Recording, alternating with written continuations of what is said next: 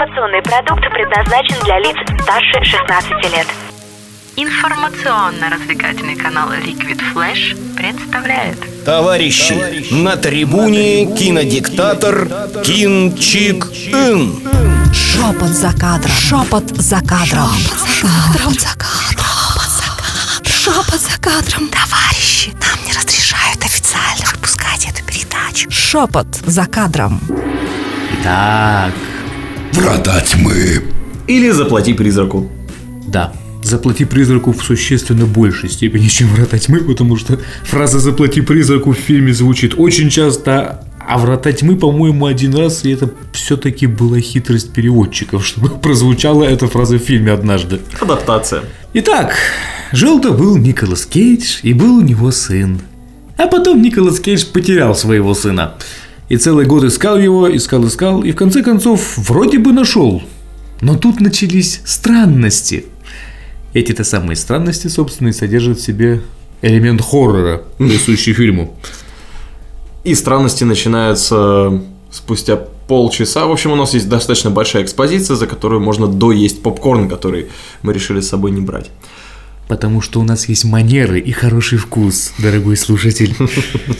Ну, а поскольку одна из студий, которая делала этот фильм, называется Midnight Kitchen, то сейчас ночь, и мы пишем это на кухне. Есть еще одна вообще-то студия, я не помню точно, как это называется, но как-то в духе Слоттерхаус. Поэтому, пожалуйста, давай не будем ходить на их фильмы, иначе придется из мясорубки делать обзоры. Да, но, возможно, они будут более страшные, чем эта прекрасная драма с Николасом Кейджем. Ты настаиваешь, что это драма. Мне кажется, что все-таки это кино для детей. Что, прости? Это кино для детей. Это кино про то, как детей похищают чудовища. Но оно не страшное. Ребенка там мало кто пугает, кстати говоря.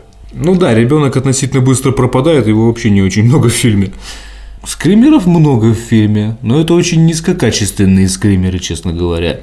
Потому что в этом смысле фильм проигрывает даже тем же фильмам жанра found footage найденная запись.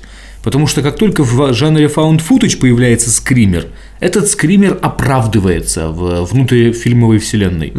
Скажем, когда что-то тихо-тихо-тихо, бабах, бумкнуло, это бумкнувшее должно там быть ну, предметом, существующим в фильме. Там упал стояк какой-нибудь кинокамеры, еще что-нибудь в этом духе. Здесь у нас сам звукорепаратор, звукорежиссер просто вставляет звуки, мелодию на фоне призраков появляющихся. Это откровенное жульничество раз, и это очень плохо сказывается на фильме 2, потому что, ну, вспоминаешь, что это фильм. То есть, когда я смотрю на экран, я хочу слышать и видеть историю. Когда я вижу такой скример, я слышу и вижу съемочную группу. Мысленно, по крайней мере. Вот в чем небольшая проблема фильма, которая его начисто убивает. В плане скримеров я могу сказать, что их в фильме 9. Возможно, вы насчитаете 12. Я сегодня решил считать скримеры. Но я сбился не потому, что я был невнимателен, а потому что я перестал понимать, где скример, а где просто резкий момент, вроде как страшный. То есть первые, ну, допустим, 5 резких моментов, они действительно, можно их назвать скримерами, они страшненькие, там что-то жуткое происходит. А потом это уже больше похоже на неожиданные моменты в боевике. Ну да, ну вот, собственно, вам, вот вам, пожалуйста. Человек считает скримеры вместо того, чтобы смотреть фильм. Вот вам такое описание ленты. А как вам то, что призрак во всей своей красе появляется спустя час двадцать? Ты на следующий фильм принесешь партитуру, да, и будешь следить за том, правильно ли все происходит в фильме. Нет, в принципе, да, призрак появляется поздно, в полный рост, так сказать, вот, не в виде там полутеней каких-то мелькающих за окном на секунду. И призрак, в общем, не главное, потому что фильм вообще-то про людей. В Фильм частности, про семью. Да, про семью, в общем, Николаса Кейджа, как его там звали в фильме, я не помню. Майк. опять. Майк, замечательно, пусть будет Майк, мне не жалко Миша. Про то, как они пытаются справиться со сложившейся ситуацией. Там очень много времени уделяется тому, как у них жизнь протекает до э, событий фильма, там кто где работает, как у них между собой эти все ну, бытовые вещи происходят. И, кстати, потом тоже, когда сын исчезает, мы имеем удовольствие лицезреть, как изменилась жизнь Майка после этого травмирующего его события, потому что там пошла наперекосяк работа в университете, с женой он разошелся и так далее. Здесь очень много людей. Здесь не скупятся на то, чтобы дать характеру развиваться, эволюционировать.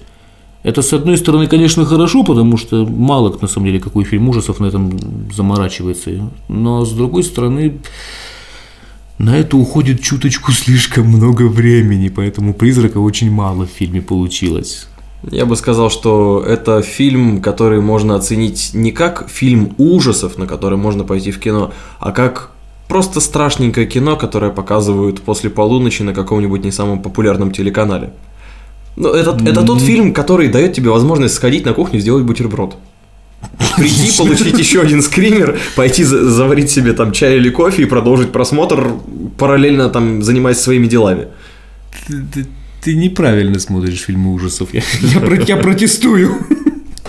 Ну, в целом, да, то есть фильм не спеша развивается. Вот, вот вероятно, о чем говорит коллега. Фильм очень и очень степенный, такой последовательный. Скорее даже очень правильный, он не может сойти со своих рельсов. Может быть, за счет того, что приглашен очень хороший актер. Кстати, может быть, дело в Николасе Кейдже. А, а тебе он понравился вообще в этом фильме? Ну, как тебе Где- сказать? Нет, просто я, как, я не очень, честно говоря, давай так, я не очень часто с ним вообще встречаюсь, он в фильмах ужасов не очень часто снимается. И там, где я его видел или, по крайней мере, помню, он как-то так обычно играет, ну, полусумасшедших, что ли, таких персонажей. А здесь у него подчеркнуто нормальный получается образ, такой абсолютно среднестатистический папа, который влип в вот эти паранормальные ужасы, неприятности. Э, Мой вопрос, вероятно, в чем? Это для него типичный амплуа? Просто семейный человек, без каких-то там закидонов, возможно, со странностями, но на поле фильмов ужасов, возможно, он даже и первый раз появляется. В этот момент можно заглянуть в Википедию и посмотреть его фильмографию, но мне кажется, что а, сам фильм дает возможность Николасу Кейджу быть в своей тарелке, а не играть полунапуганного мужчину. Притом, заметь, в других фильмах ужасов опять же, трейлеры, которые нам показывали про особняки и прочее, роль мужчины, отца семейства, там, у которого пропадают дети, она не настолько большая. В- Сколько мы наблюдали всевозможных э, киношек, там, скажем так, взрослый мужчина это такой, ну, кукла для битья или, или наоборот какое-то такое легкое спасение, которое не от всего спасает, но прибегает в последний момент с ружьем. А здесь он как основной персонаж, и это же проскальзывает та самая линия, что я же отец, я же должен защищать. Угу, эта фраза у него часто звучит. Да-да-да-да-да. Местами мне кажется, что фильм просто играет с нами. То есть он говорит, я фильм ужасов. Вы хотите сейчас видеть страшности? Нет. Мы продолжим повествование. Смотрите, какой Николас Кейдж. А, местами, да, мес- местами мне правда хотелось. То есть я, я сидел и у меня ужасы были в голове. То есть фильм позволяет фантазировать в большей степени. А, например, когда Ну, то есть там, где есть ситуация потенциально могущая перерасти хотя бы в скример, она не, не перерастает в скример в итоге. Да, и фильм такое ощущение, что специально это делает. То есть э, мы видим от первого лица Николаса Кейджа какой-то ракурс, он заходит, допустим, в туман с фонариком, и если бы еще секунду продержать вот именно этот ракурс, начнутся страшные вещи у тебя в голове. И потом буквально какой-то легкий призрак, маленькая тень, которая в этом тумане гуляет, она может тебя напугать. Но нет, камера занимает безопасный ракурс. То, про что я очень хотел сказать. Безопасные ракурсы. Safety shot.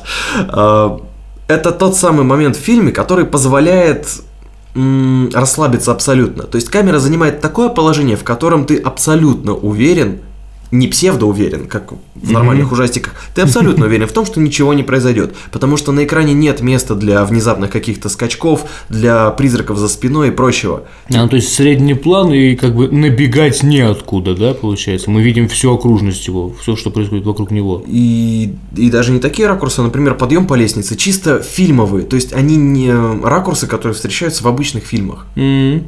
А, ну да. Угол, под которым смотрит камера. Но я не знаю, это по ощущениям. Окей. У тебя неплохие такие ощущения профессионального свойства, которые я не вижу. Ну ладно, согласен с тобой, не буду спорить. В принципе, да, действительно, пожалуй, что так и есть. Шепот за кадром. Ну, итогово фильм, в общем-то, непритязательный, будем откровенны. Он без всяких новаций создан, там нет никаких таких прорывных идей насчет и ужасов, и в сущности драмы. Он очень нейтральный. Я ну, не, не знаю, будет ли честно ходить и, в общем, делать бутерброды на фоне этого фильма. Но в целом, да, пожалуй, что так. Он, он среднестатистический. По шкале там до 10 баллов, ну, он тянет на четверку в лучшем случае у меня. Я бы поставил 2 из 10, если в кино вы идете этот фильм смотреть. А если вечером с бутербродами, то все 8, потому что Николас Кейдж. Окей, ладно. Ну и будем ждать всех в части со спойлерами, там мы наговорили куда больше. Шепот за кадром со спойлерами про «Заплати призраку» или Врата тьмы. Вот это было страшнее, чем весь фильм. Услышимся на уютном канале Liquid Flash. Liquid Flash.